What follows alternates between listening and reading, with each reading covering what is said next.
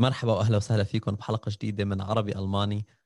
أنا عامر واليوم موضوعنا موضوع شوي آه، شائك. موضوع آه، نحكى عنه بالآونة الأخيرة بأوروبا ووصل ووصل صدى للعالم العربي. خليني يكون كمان دقيق أكثر للعالم الإسلامي بشكل كبير آه، واللي هو الخطابات اللي أخرجها بالفترة الأخيرة الرئيس الوزراء الفرنسي آه، ماكرون عن ال عن الكاريكاتور عن الكاريكاتور اللي كان عن عن عن عن رسول محمد صلى الله عليه وسلم و وعن الأشياء الثانية اللي حكاها بالخطاب وعن الشيء اللي اسمه الإسلام الأوروبي. الإسلام الأوروبي واللي هو بأوروبا حاليا يعني آخذ منحى كتير ضخم والعالم كلياتها عم تحكي عنه آه، بشكل كتير مهم. الشيء اللي وصل لهذا الموضوع هو المصطلح اللي متعارف عليه بأوروبا من خل من اليمين المتطرف وحتى من الوسط يعني آه، إن كان بالمحفل السياسي أو المحفل الديني واللي هو الإسلام السياسي. هدول هدول الأشياء كلياتهم رح نحكي معهم رح نحكي عنهم اليوم. آه، مع ضيفي الأستاذ والإمام طرفه بغجاتي. أهلا وسهلا بك بعربي أهلا وسهلا عامر أهلا وسهلا. شكرا كثير لك ولوقتك وعلى آه، رغبتك يعني بعمل اللقاء. شكرا كثير كمان بنرحب فيك من فيينا بك يا والأخوات والإخوة المشاهدين. شكرا كثير لك أستاذ كرمال الناس اللي ما بتعرف مين هو طرفه بغجاتي آه، تتعرف عليه. آه، تخيل معي إنك أنت موجود بحفل شواء و بيجي شخص لعندك وحابب يتعرف عليك. فكيف بتعرف عن حالك آه اجتماعيا وعمليا؟ وشو بتعمل؟ ومين أنت؟ أه والله أنا اسمي طرف بغجاتي أه من مواليد دمشق 1961 من عائلة دمشقية البغجاتي من منطقة اسمها العمارة قزازين بالذات. وخلصت البكالوريا أه بسوريا.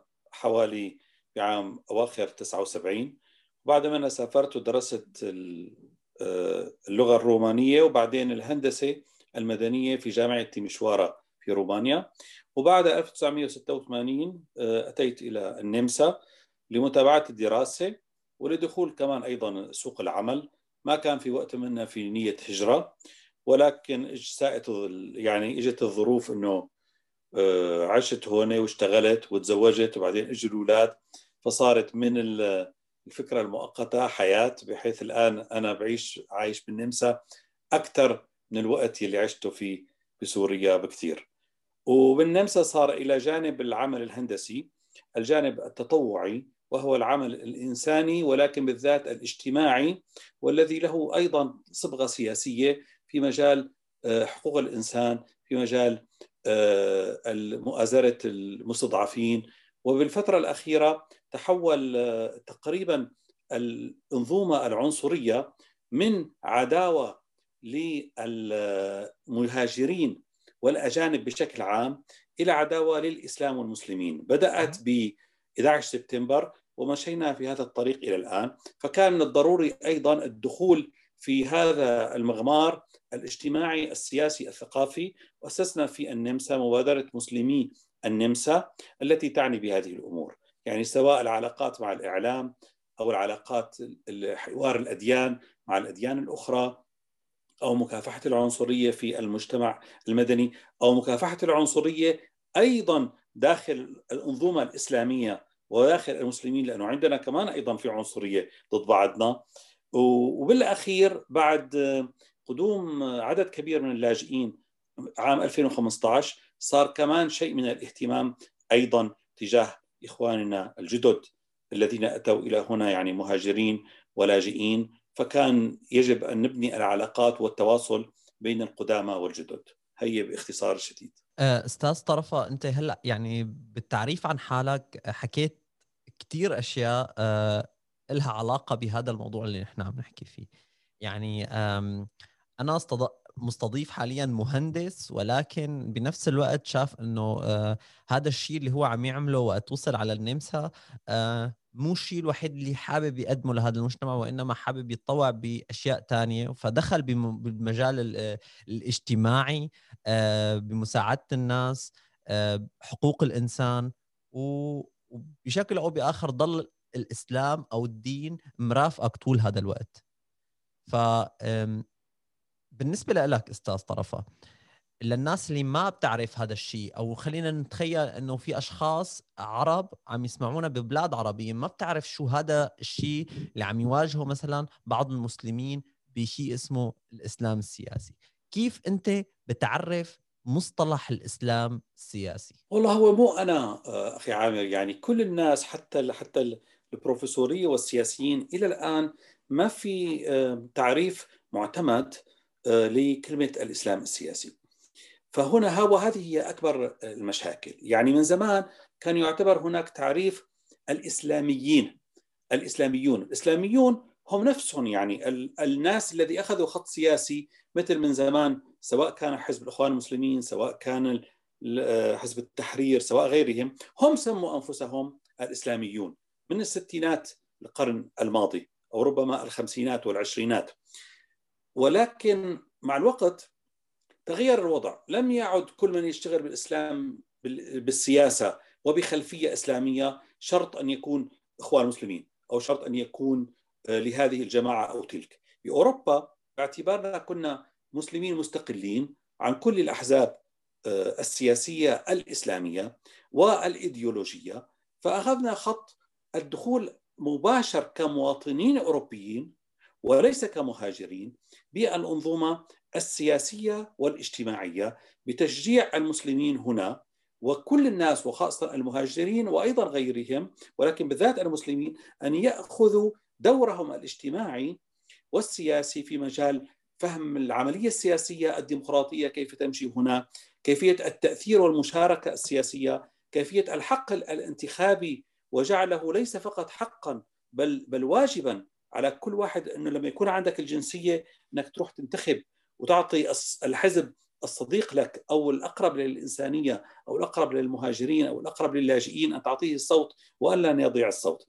طيب. فهذه الأمور هذه الأمور أدت إلى أن أحيانا يأتي شيء من الحساسية عند السياسيين وخاصة اليمينيين منهم يقولوا ما شاء الله أنت مهاجر لاجئ كنت من زمان أو غير لاجئ آه، ومسلم وجاي كمان عم تتكلم تتحدث بعصب آه، السياسة الديمقراطية النمساوية أنت ليس لك حق بأي, بأي, بأي حق تتكلم.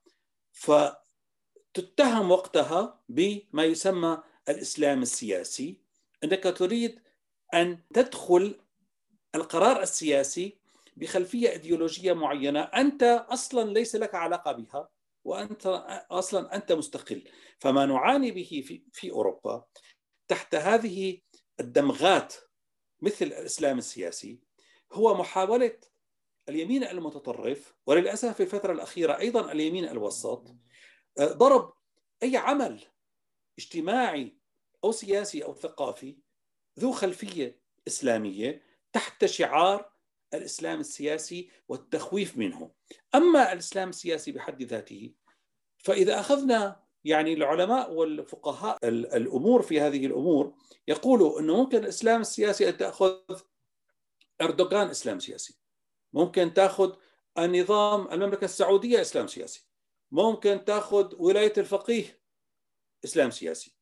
ممكن تأخذ آه، الغنوشي في في تونس وحركة النهضة إسلام سياسي. ممكن تاخذ المغرب آه، إسلام سياسي. فممكن تاخذ القاعدة وأسامة بن لادن وبعدها حركة النصرة مثلا وبعدها أيضا أسوأهم داعش كمان إسلام سياسي. فإذا صار هذا الأمر مطاط. ممكن أن تطلقه وتقصد به لا شيء وممكن أن تطلقه وتقصد به شيئا معينا. لذلك آه. نقول لذلك كنا من مناهضين يعني في النمسا وأيضا هنا إخواننا في فرنسا يعانوا من نفس الوضع أن هناك من يريد أن يفكر أن يجعل الإسلام السياسي بحد ذاته جرما. يقول أنت جرمك الإسلام تهمة تهمة اسلام سياسي طيب شو هي التهمة؟ وشو هي تعريفها؟ ما لها تعريف واضح. أو طيب. هناك تعريف تعريف مثلا أحد التعريفات التي قال بها أحدهم آه، محاولة تأسيس نظام آه، يناهض القيم الأوروبية. أنت كشخص آه، موجود بأوروبا بالنمسا وبالرومانيا يعني تقريبا يعني لا يعني تقريبا هلأ أكثر من 35 36 37 سنة. شو اللي كان موجود باعتبارك أنت شخص مسلم مطبق؟ شو شو الأشياء اللي كانت من زمان أحسن وشو الأشياء اللي ساءت مع مرور الوقت؟ وهل هذا الشيء موجود هلا هل ساء الوضع بالنسبة للمسلمين أو هل الوضع عن جد تحسن شلون أنت بتشوف هذا الشيء من وجهة نظرك هو مهم جدا أن نكون آه، عادلين في الخطاب وأن نحترم البلاد التي نعيش بها كمواطنين فيها وأن نثمن الحرية الكاملة التي نتمتع بها. يعني نحن أول شيء وأن وأن نؤكد على نسبية الأمر. يعني عندما نقول أن مسلمو أوروبا يعانوا من شيء من التمييز. هذا لا يعني أن نقول أن وضعهم آه، أسوأ من المسلمين في أماكن في العالم الأخرى. بما فيها بما فيها كثير أو ربما غالبية الدول العربية أو الإسلامية. يعني أنا هنا في النمسا أنتقد رئيس الوزراء كل يوم. اطلع والنازلة. أنتقد الوزراء أنتقد الدنيا كلها. والحمد لله ما بيجي واحد بيسجنني ما في واحد بيعذبني ما في واحد بيجي بيهددني. فإذا يعني لا نثمن هذا الموقف أننا من الناحية المواطنية أن عندنا كل الحقوق كاملة غير منقوصة. يلي صار بالفترة الأخيرة هو آه، وضع المسلمين بعد ظهور القاعدة وبعدها داعش نوعا ما تحت المهر وخاصة بعد أن فعلا وهذه حقيقة دامغة تنظم كثير من الشباب الأوروبي في داعش م. وسافروا يعني من النمسا سافر 300 من عندكم من ألمانيا سافر آلاف من فرنسا سافروا آلاف إلى الرقة وتجندوا عند داعش فأتت الحكومة الحكومات هنا وقالت آه هدول الأولاد كانوا عنا هدول درسوا في مدارسنا. هدول منهم منهم ولدوا في النمسا.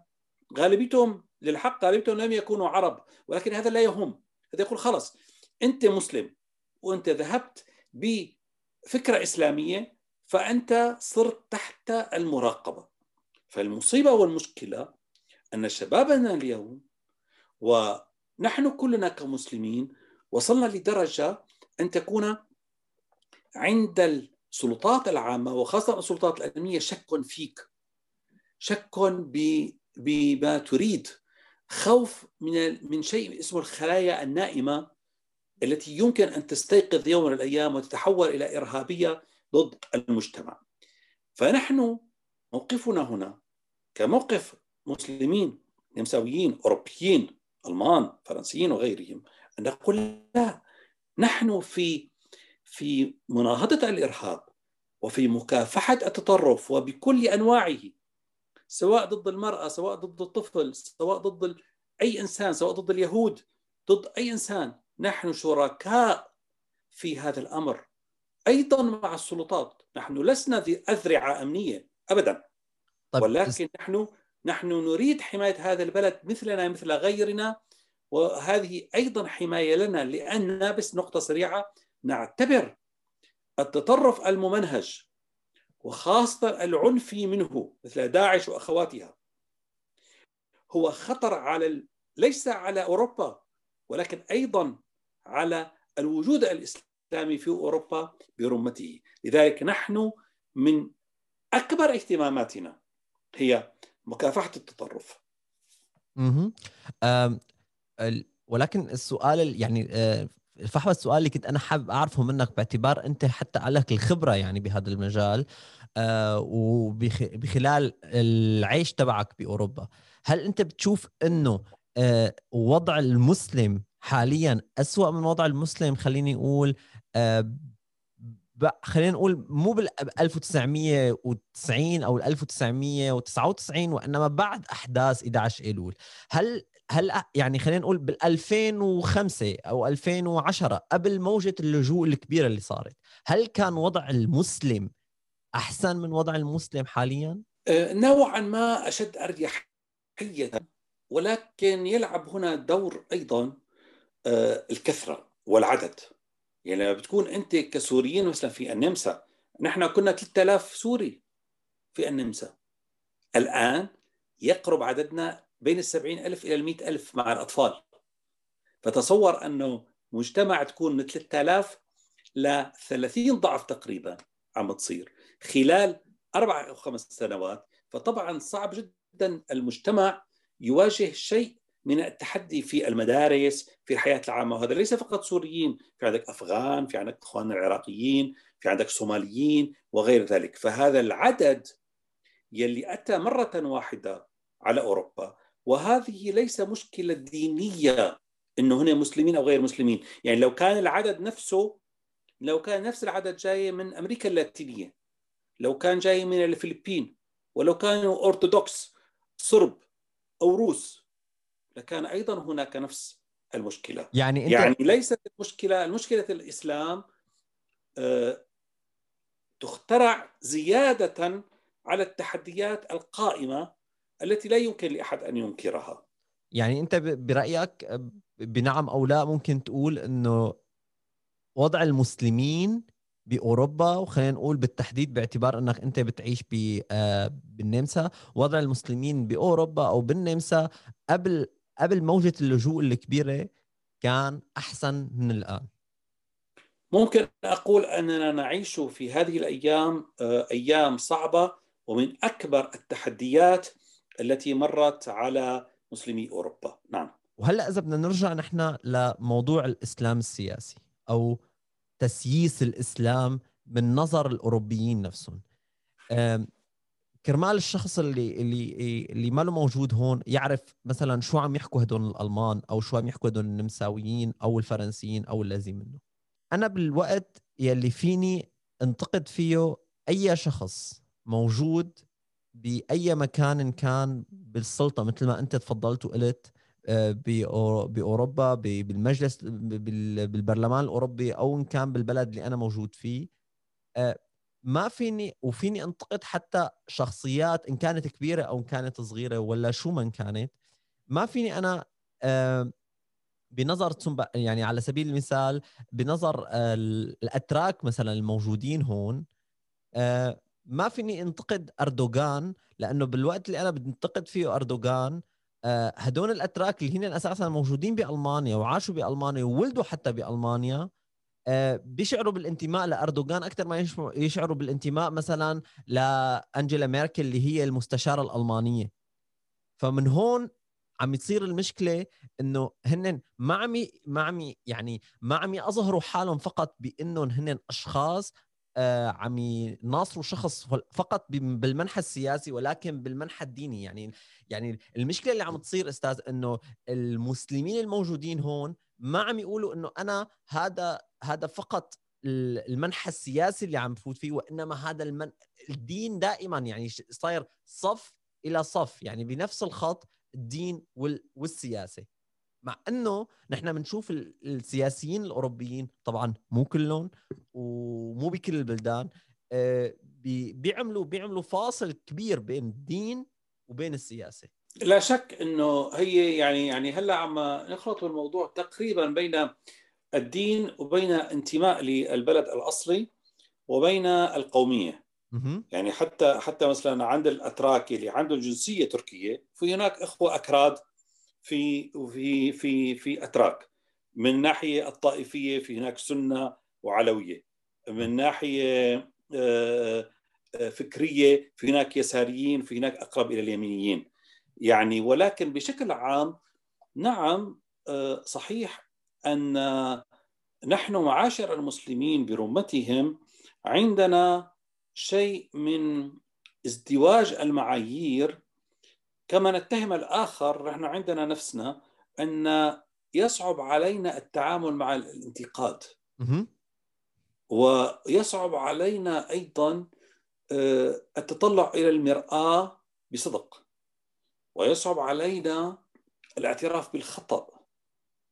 آه، ويصعب علينا أن نواجه الحقيقة أننا عندنا كثير من الأمور من حقوق الإنسان من حقوق المرأة من أسلوب التعامل مع الثقافات المتعددة مع التعامل مع الديانات الأخرى. آه، نحتاج آه، إلى كثير من التوعية في صفوفنا نحن المسلمين. موضوع الفصل بين الأمور يعني مثلا لأعطيك مثال.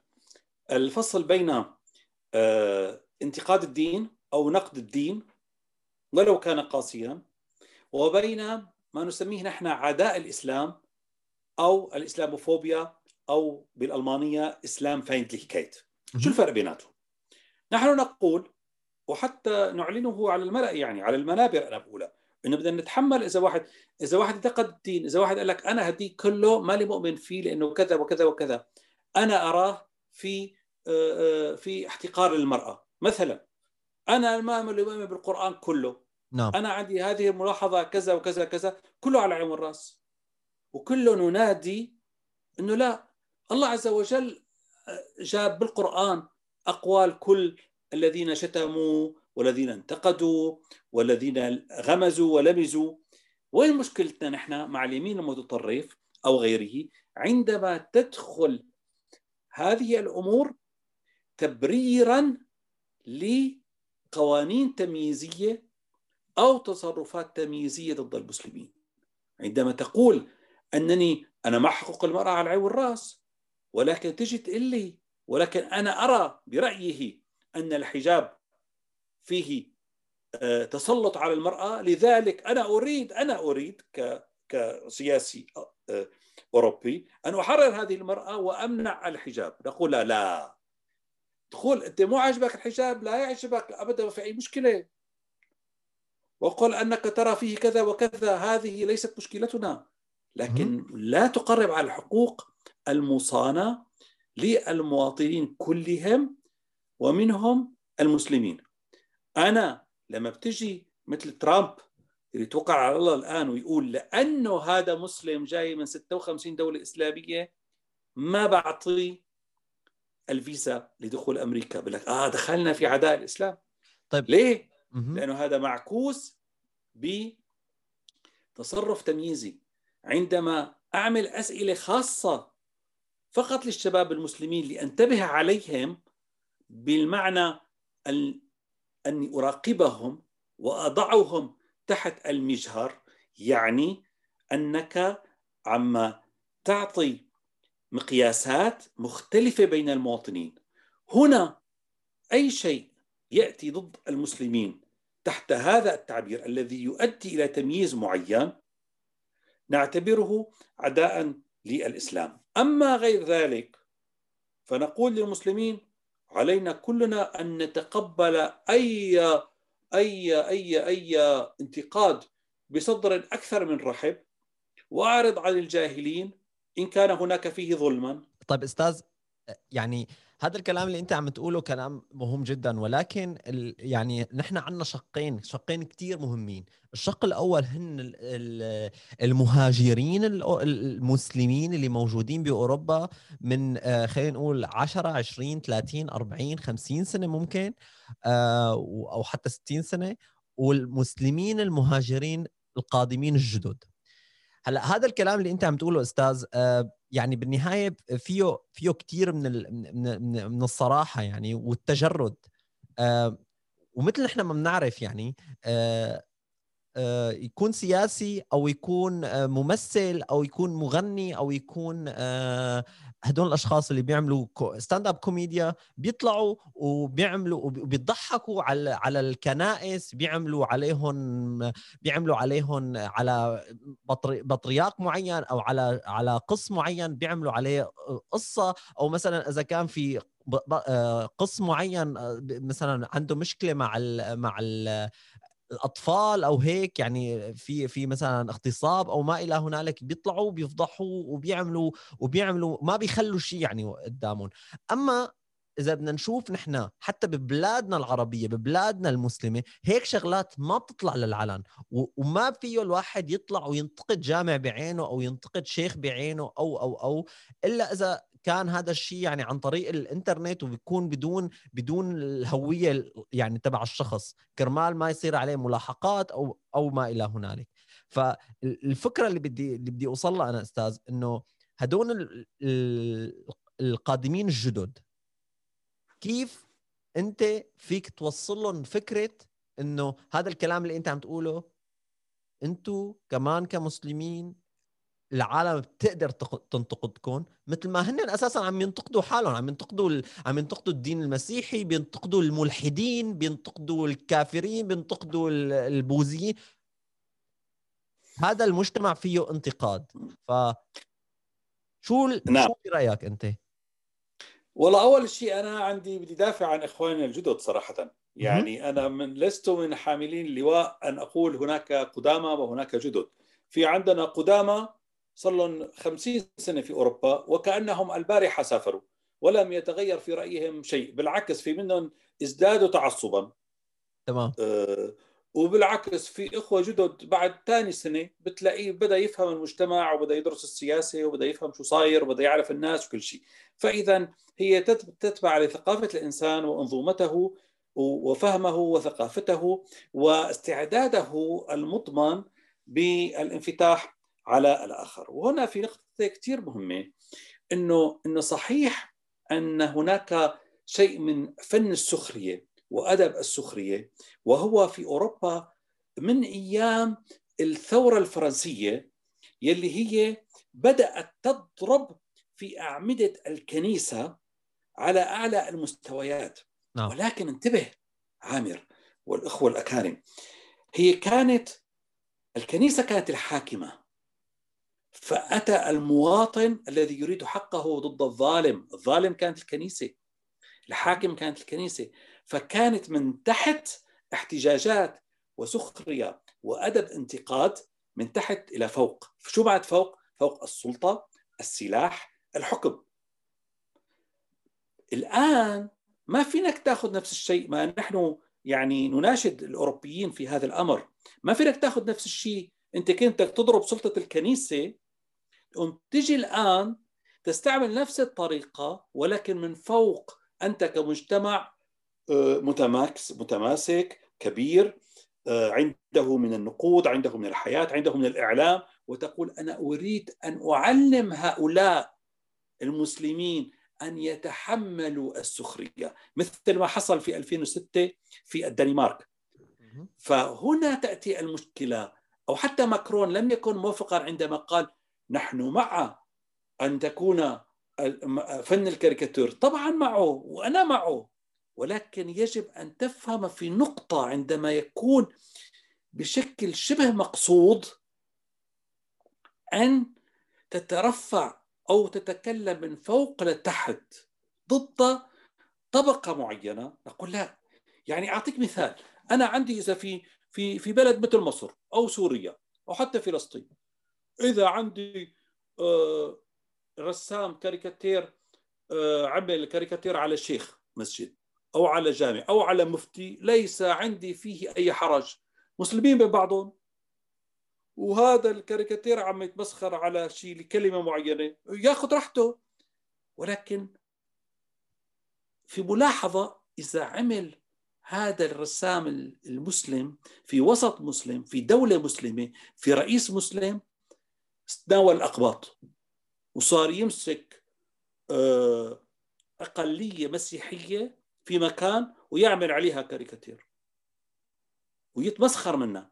ساعتها أنا أول واحد بقول له لا أخي ما بيصير.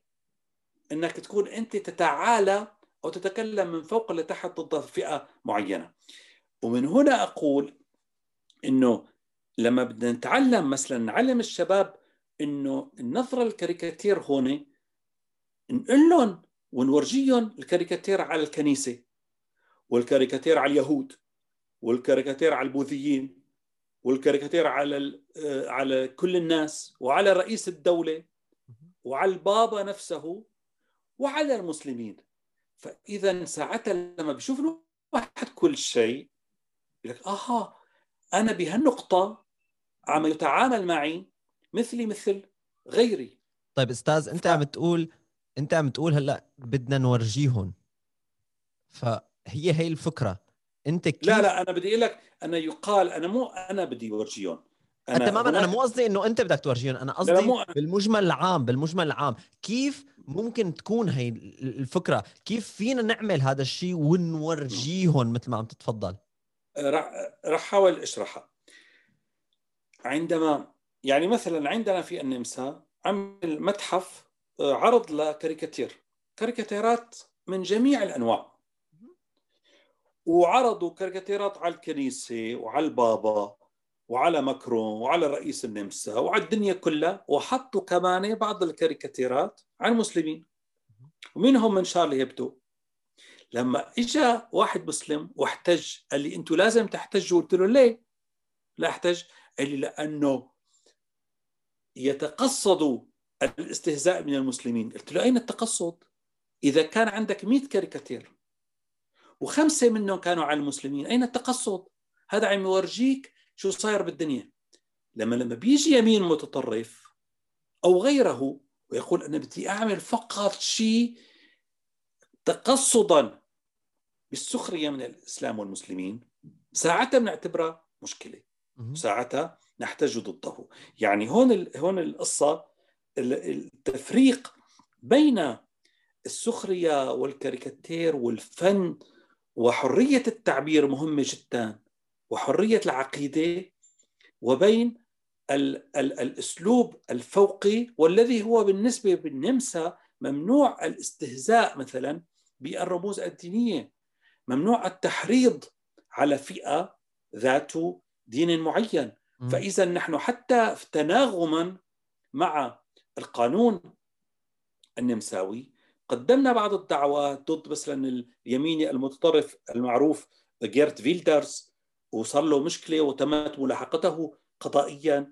وقدمنا مرة تم عقوبة عقوبة سيدة اسمها سوزاني فينتر لأنها هاجمت الرسول الكريم في أحد الكلمات الخطابية في الانتخابات. فإذا عندنا طرق قانونية إذا وصل الأمر إلى درجة الاستهزاء والتحريض فوقتها نقول لا هنا صار في آه، تأزم معين نأخذ خطوات قانونية كمواطنين هذه البلاد.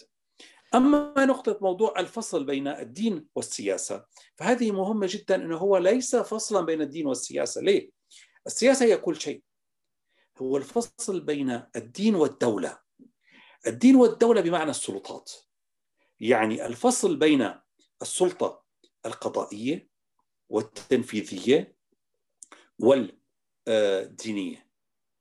أن لا تكون أنت كصاحب دين تطالب أن تكون قاضيا وأنا أقضي على الناس برأيي الديني. وبعد ذلك أنفذ بهم وأصبح شرطي فصرت أنت مفتي وقاضي وشرطي. فهنا المشكلة. ولذا نقول الفصل نعم بين السلطات أهلا وسهلا وبالعكس نحن من المنادين به.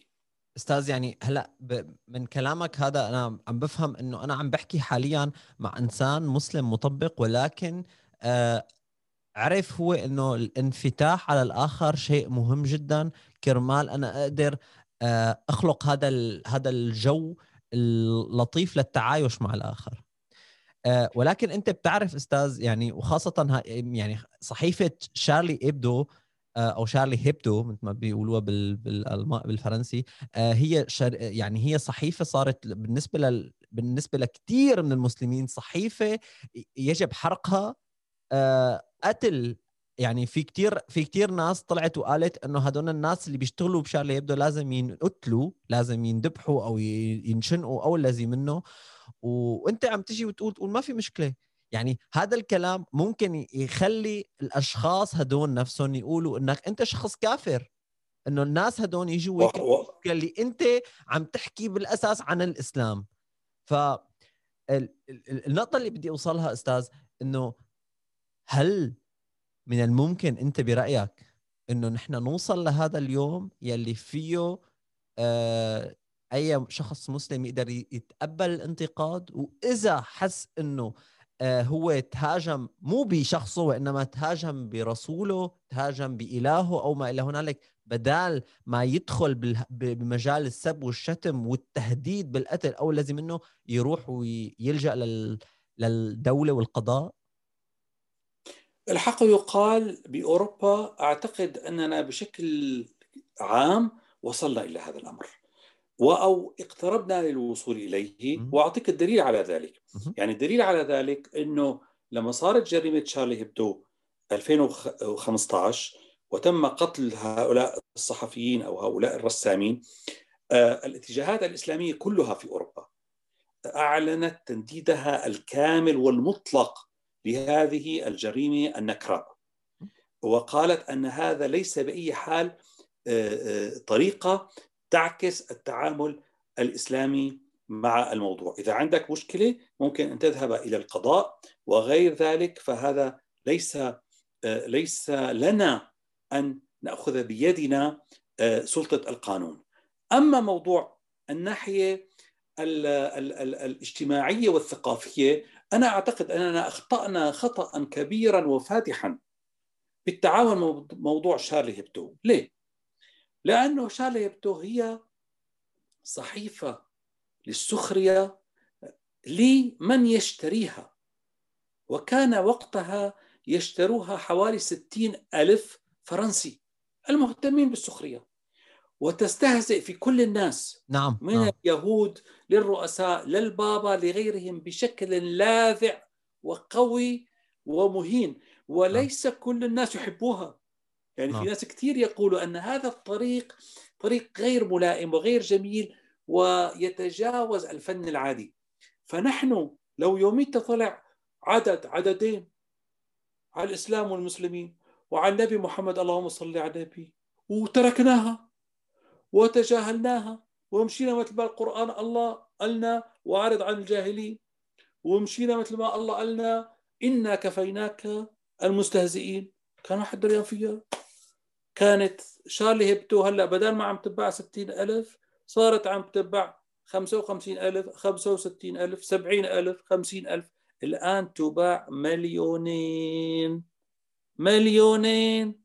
نسخة ورقية. مين يعمل لهم دعاية بالبلاش؟ مين؟ نحن.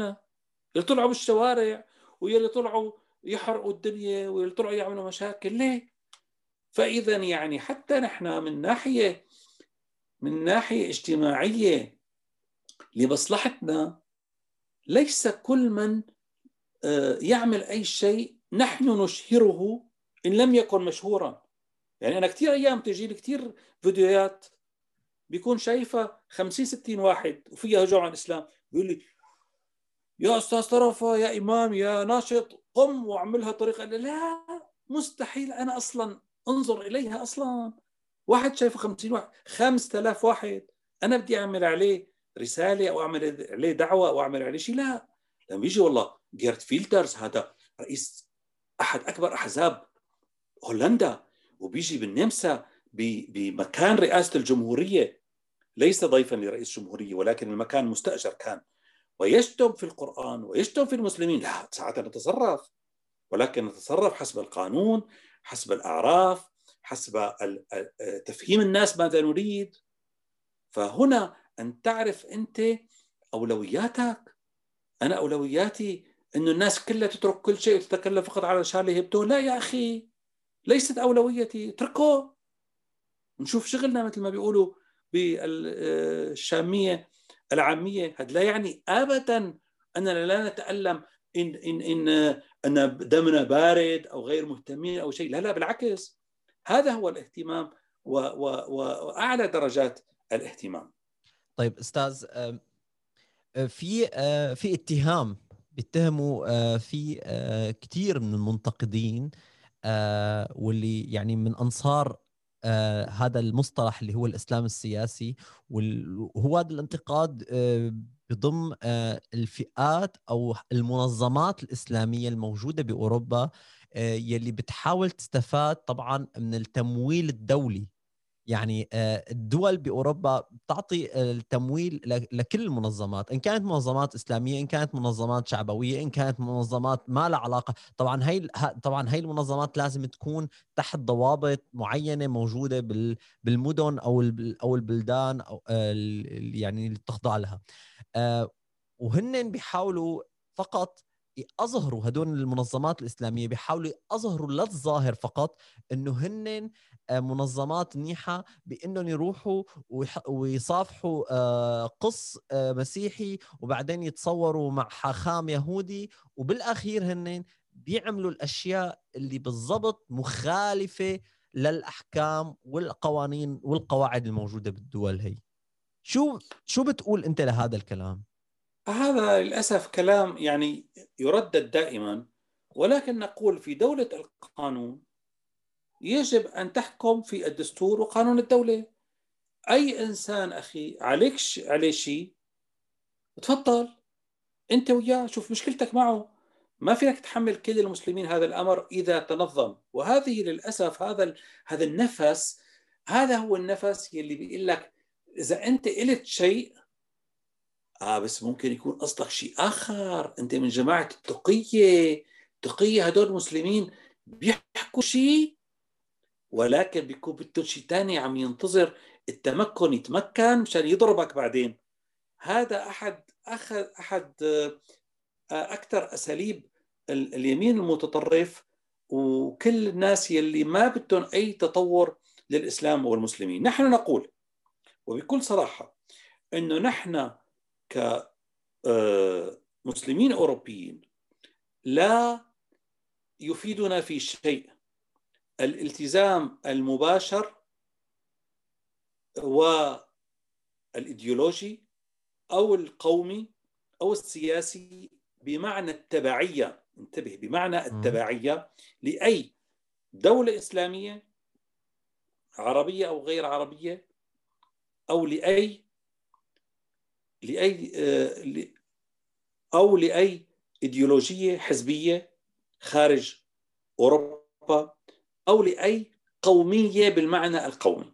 فإذا نقول أننا نحاول أن نفصل بين هذه الأمور وننادي لصوت إسلامي أوروبي مستقل. لكن الحقيقة أنه عندنا أتراك والأخوة الأتراك عندهم تنظيمات معينة عندنا عرب والعرب عندهم جذور معينة.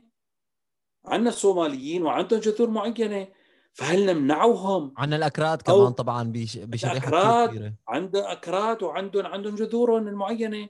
فهل من حقنا نحن كدولة أو حتى كمنظمات إسلامية رسمية في أوروبا أن نقول يجب أن نقطع هذه الأواسط لا.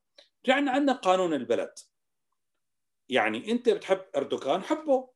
تصطفل منك له ولكن لا أريد أن يكون أردوغان أو غيره سواء كانت أي دولة عربية سواء كانت السعوديه سواء كانت إيران سواء كانت مصر سواء كانت سوريا سواء أي كانت دولة أخرى أن يكون لها سلطة على مسلمي البلاد في أوروبا. ولكن حتى وقتها حتى وقتها فهناك في قانون القانون يسري على الجميع. أما الطريقة أن تقول أن المسلمين تحت الرقابة لأنه من الممكن أن يكون كذا ما في شيء اسمه بالقانون الأوروبي والدستورية الأوروبية والنظام الليبرالي بشكل عام الذي يقول أنه يمشي مع حقوق الإنسان أن يحاسبك على من الممكن أن يكون. نعم. فلما بصير وانتبه على هذه النقطة لما بيصير من الممكن أن يكون عند المسلمين ولكن عند غيرهم لا دخلنا في عداء الإسلام الذي نكافحه. تمام. يعني أنت برأيك هذا هدول الفرضيات يلي ممكن ممكن إنه يصير هذا الشيء هذا هذا شيء اتهام للإسلام طبعا. يصير فيه عنصرية طبعا. تفضل. طبعا طبعا. هذا أول من أول الطرق لتبرير التصرف العنصري والتمييزي ضد المسلمين. طيب أستاذ إذا بدنا نكون كثير صريحين مع أنفسنا ونكون واضحين كمان وبنفس الوقت نكون وعيانين للواقع اللي عم يصير كيف أنت برأيك ممكن هذا الشيء نقدر نحن يعني بتخيل ما في أي شخص ينفي هذا الموضوع عن بكرة أبيه وإنما كيف فينا نورجي بالتطبيق العملي؟ يعني أي شخص مسلم وبتعرف أنت المسلم هو يعني آه، مصطلح كتير هيك عريض ومتشعب ولكن خلينا نحكي عن المسلمين المطبقين يعني. نعم. نعم؟ ال... آه، شو شو لازم يعملوا هدول الأشخاص؟ كرمال أول وحدة إنه يقدروا يكونوا ضد هذا الشيء ولكن بالطريقة الصحيحة. وبنفس الوقت يقدروا يأرجوا هدول المنتقدين واللي عم يقولوا إنه الإسلام السياسي موجود بأوروبا هو شيء غلط. وشو وشلون أنت آه الأستاذ طرفة بغجاتي شلون بيشوف الإسلام الأوروبي؟ بوجهة نظره هو. أهم شيء وأهم تحدي نواجهه كمسلمين أوروبيين هو مسألة الاستقلالية. الكاملة الإسلامية الأوروبية وعدم التبعية لا الإيديولوجية ولا الحزبية ولا الطائفية ولا السياسية ولا القومية ولا العرقية لاتجاهات وسلطات من خارج أوروبا. هذا لا يعني أن نقطع التواصل بيننا وبين العالم الإسلامي وبيننا وبين الدول الإسلامية أو الحركات الإسلامية أو غيرها، أن نكون متواصلين وأن يكون عندنا بناء جسور أهلا وسهلا ولكن أن لا نكون تبعيين، يعني نحن ما قاعدين بأوروبا مشان ننفذ أجندة فلان أو علان، نحن قاعدين بأوروبا مشان مسلمين أوروبا، مشان يكون وضعهم جيد، مشان يكونوا جزء لا يتجزأ من المجتمع والانظومه الأوروبية. نحن قاعدين بأوروبا أستاذ كمان لأنه نحن مواطنين أوروبيين. يعني لأنه هذا مكاننا هذا بيتنا وهذا هذا. بلدنا نحن في أوروبا كمواطنين وكجزء لا يتجزأ من هذا المجتمع من الناحية الثقافية والاجتماعية والاقتصادية وأيضا السياسية فاذا هذا الذي علينا أن آه، نعكسه في تصرفاتنا وطبعا هذا ليس سهل ليه؟ لأن وضع المسلمين هنا أخي في وإخوتي في أوروبا هو تحدي لم تعرفه الأمة الإسلامية منذ فجر الإسلام. شو هو؟ الأمة الإسلامية والمسلمين عرفوا أن يكونوا أقليات من فجر الإسلام تقريبا لما كانوا يسافروا لغير بلاد ويكونوا مجتمعات صغيرة. ولكن كانت مجتمعات متجانسة كانت مجتمعات نفس اللغة. ونفس المذهب ونفس اللباس ونفس الأكل ونفس الشرب. أما الآن فترى إسلام العالم كله في فيينا وبرلين شيعي وسني وصومالي وإثيوبي وعربي وفارسي وتركي وألباني وبوسنوي وغيره كله. فكيف من الممكن أن نأخذ هذا الغناء؟ وأنا أسميه الغنى الغنى بمعنى التعددية الثقافية ونعكسها بشكل إيجابي على البلاد التي نعيش بها. هون المشكلة. ولا نكون فقط أن نأخذ الأسوأ من ثقافاتنا ونعكسه هنا. يعني كيف بتاخذ نظام ال best of أن تاخذ أفضل ما يكون وأجمل ما يكون وأريح ما يكون. وعندنا كثير نعطيه. وأوروبا تحتاجنا في كثير من الأمور. يعني ما نستنقص بأنفسنا. يمكن أن نعطي وأن نكون متضامنين مع المجتمع الذي نعيش به. فإذا من هذا المنطلق لما بيطلعوا أولادنا ويعرفوا فكرة الانتماء أن أنا ليس هناك تعارض بين كوني أوروبي ومسلم وأصلي عربي وأصلي أهلي. من دمشق ولا من القاهرة ولا من المغرب ولا من أي مكان آخر. لي أن نمشي بأنظومة ما نسميه multiple Identität multiple identity تعدد الهويات وليس صراع الهويات. ليه؟ لأنه أبننا بجن بجن الشاب لما بدك تقول له أنت أنت أوروبي شيء الأب بيقول له لأبنه شو صرت أوروبي؟ طبعا طبعا هو أوروبي. هو أوروبي. لا تقول له هي مو شتيمه اذا كان ابنك أوروبي التحدي هو كيف يجمع بين أوروبيته الموجودة وانتمائه الألماني أو الفرنسي أو النمساوي مع دينه الإسلامي ومع ثقافته الأصلية وثقافة أهله ومع ذاكرته. للناس يلي مثل حكايتي يلي عندهم ذاكرة يلي عاشوا بغير بلاد. فهذا الجمع بينهم ممكن أن يؤدي إذا كان تصارع يؤدي إلى آه، احتباس احتباس حراري ولكن داخل النفس نفسه يؤدي إلى انفصام بالشخصية يؤدي إلى عقد نفسية يؤدي إلى مشاكل في العائلة وممكن بالعكس أن نأخذه نحن كأريحية وتفهم التعددية وتفهم كثرة الآراء وكثرة المذاهب مع الاتفاق على القيم العامة والفهم العام والأنظومة الإنسانية والتمسك بالتعاليم الدينية. وبهذا نكون أنقذنا أنفسنا. أن ما دخلنا في عقد وتأزمات نفسية. وبنفس الوقت المجتمع يتقبلنا. والذي لا يتقبلنا من منطلق عنصري كمان عندنا لساننا وعندنا قانوننا وعندنا كتاباتنا وعندما مشاركتنا السياسية. يعني لا يعني ما حدا يفهمني غلط أنا عم بعمل لهم آه، مدينة فاضلة كون أنت آدمي ومسكين وما تحكي شيء لا لا بالعكس. لما بيكون في مشاكل بنكون نحن كمان عندنا عندنا ممكن أن ندخل في في في نقاشات سياسية وفي وفي وفي آه، حتى ممكن تكون قضائية ولكن بنفس الوقت الأصل أن نكون جزء من الأنظومة الثقافية فهم اللغة فهم طريقة التفكير فهم طريقة طريقة المزح. ولذلك نرجع إلى موضوع الإسلام السياسي. نقول أننا ككلمة وكاصطلاح أنا لا أستعمله. أنا لا أقول بوليتيشا إسلام أنا أقول أخي اللي أنت شو هو تصرف؟ وأنا بقول لك هو سيء ولا جيد. أو عرف لي إياه. عرف لي شو هو الإسلام السياسي. إذا اتفقنا إذا اتفقنا على أن تعريف السياسي الإسلام السياسي هو إساءة استخدام أو يا سيدي استخدام استخدام الإسلام كدين كوسيلة للوصول لأغراض سياسية مالية حزبية قومية إلى آخره. نقول نحن كلنا ضده وأنا أول مناهض للإسلام السياسي بهذا التعريف ولكن هذا التعريف هو غير معترف عليه. ولذلك ما تقول له المسيح المسيحية السياسية ترامب كان مسيحي سياسي.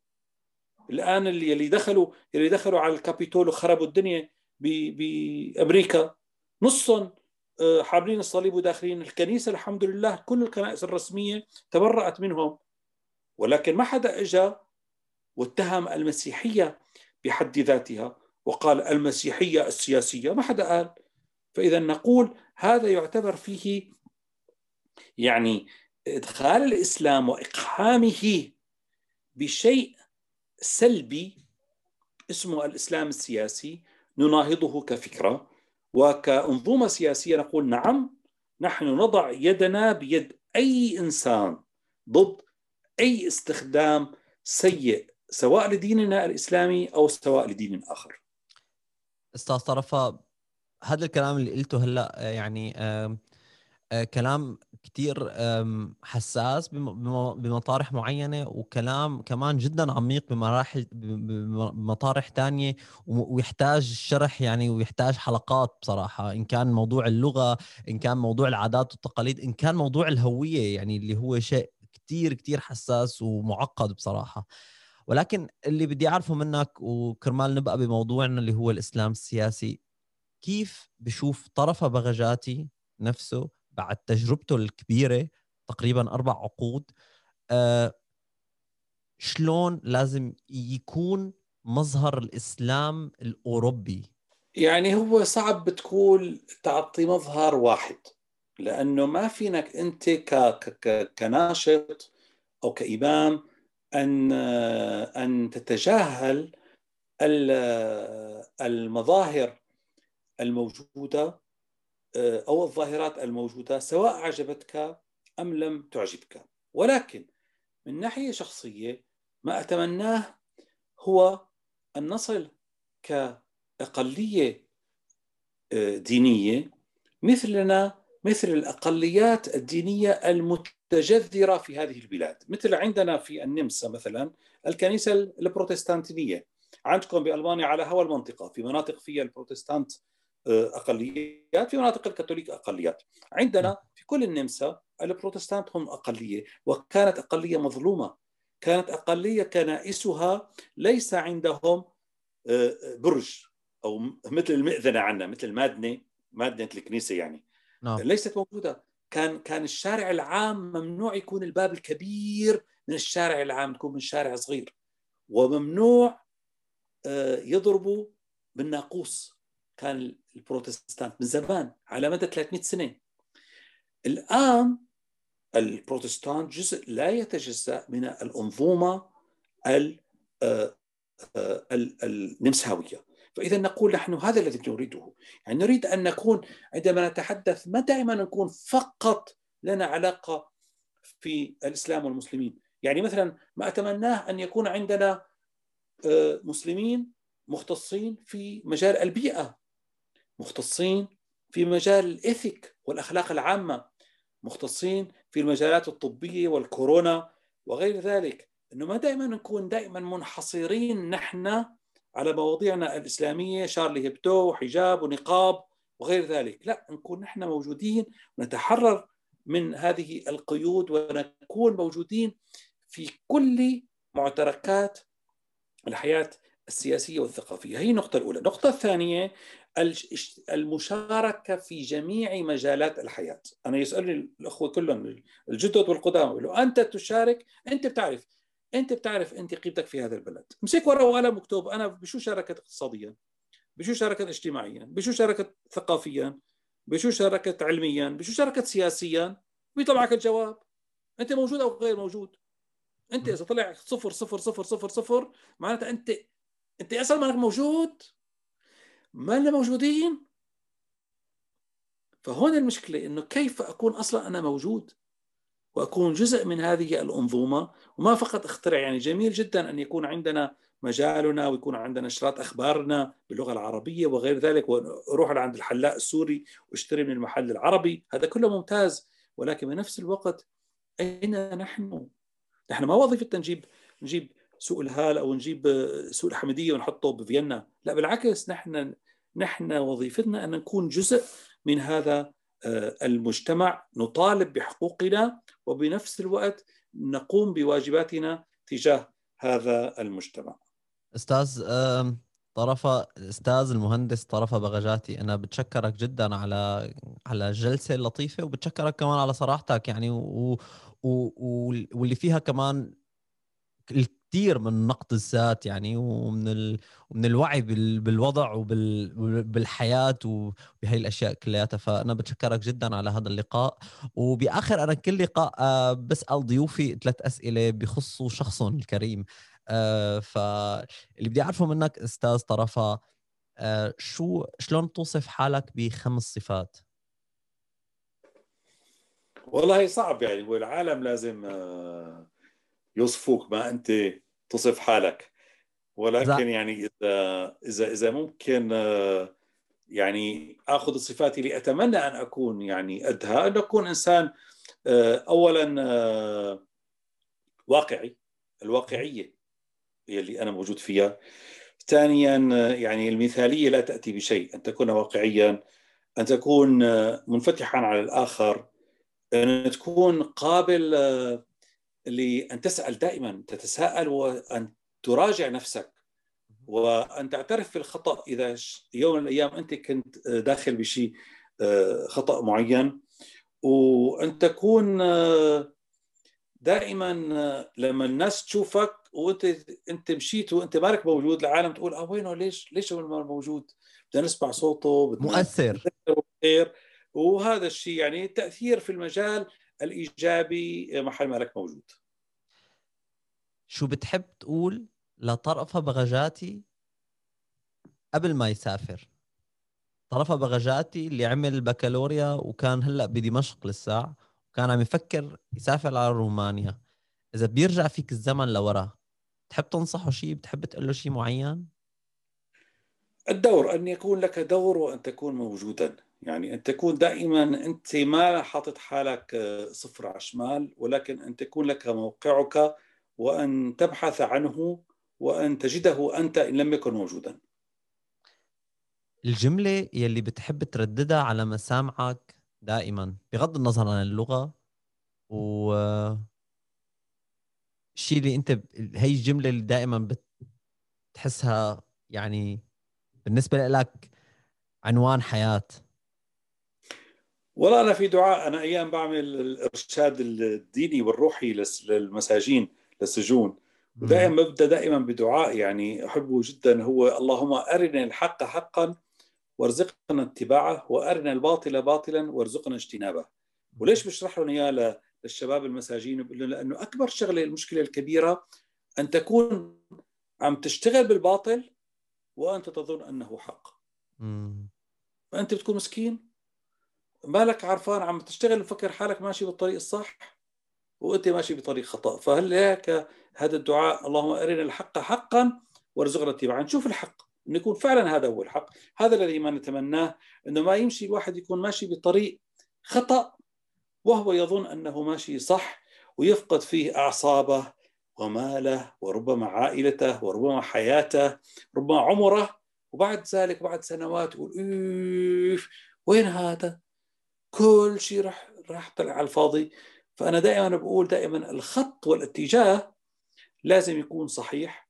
وبعدين داخل هذا الاتجاه في أخطاء كثيرة في تراجعات في نكسات في مشاكل. ولكن المهم الاتجاه العام أن يكون ايجابيا. بنهاية المقابلة أستاذ بحب أنا أعطي الموبايل السحري لضيوفي. يلي من خلاله فيهم يبعثوا رسالة SMS لكل شخص موجود على هاي الكرة الأرضية بغض النظر عن دينه عن عرقه عن لغته عن بشرة جلده بسطر واحد شو بتحب تبعت لكل شخص موجود على هاي الكرة الأرضية؟ والله هون في تعريف يعني أنا دائما دائما هون بيقولوا العالم بيستعملوا اصطلاح ال integration ال Integration الاندماج الذي آه، لم أعد أحبه بدأت أتخلى عنه لاتجاه ال social cohesion sozialer Halt يعني التناغم الاجتماعي. والتناغم الاجتماعي أن يكون يصبح العالم الآن صرنا كنا متناغمين صار في عندنا زوم صار في عندنا واتساب وصرنا نصل العالم كله وإلى الآن لم نصل إلى درجة أن نقف الحروب ونقف الظلم ونقف الحاجات الأكل والشرب لبعض الناس. فهذا انه طريق التناغم الاجتماعي الذي يعني كلنا نبغاه في العالم كله طريق هو طريق تكافؤ الفرص والعدل والاهتمام بالآخر. طرف بغجاتي بتشكرك من كل قلبي وشكرا على وقتك. أهلا وسهلا. نتشرف. سلامي لكم جميعا. شكرا لكم وبتمنى إنه تكون الحلقة عجبتكم. وبتمنى منكم كمان. يعني أه بتخيل الأستاذ طرفها وأنا يعني إنه تشاركوا أنتم بهذا بهذا الحوار وتعطونا رأيكم الموضوعي واللي بنفس الوقت القابل للانتقاد. آه كرمال نوصل لحل كرمال نوصل لهدف كرمال لحتى نقدر ندافع أو ممكن حتى بشكل أو بآخر نورجي الصورة الصحيحة. بتشكركم من كل قلبي هلا بالكم سلام.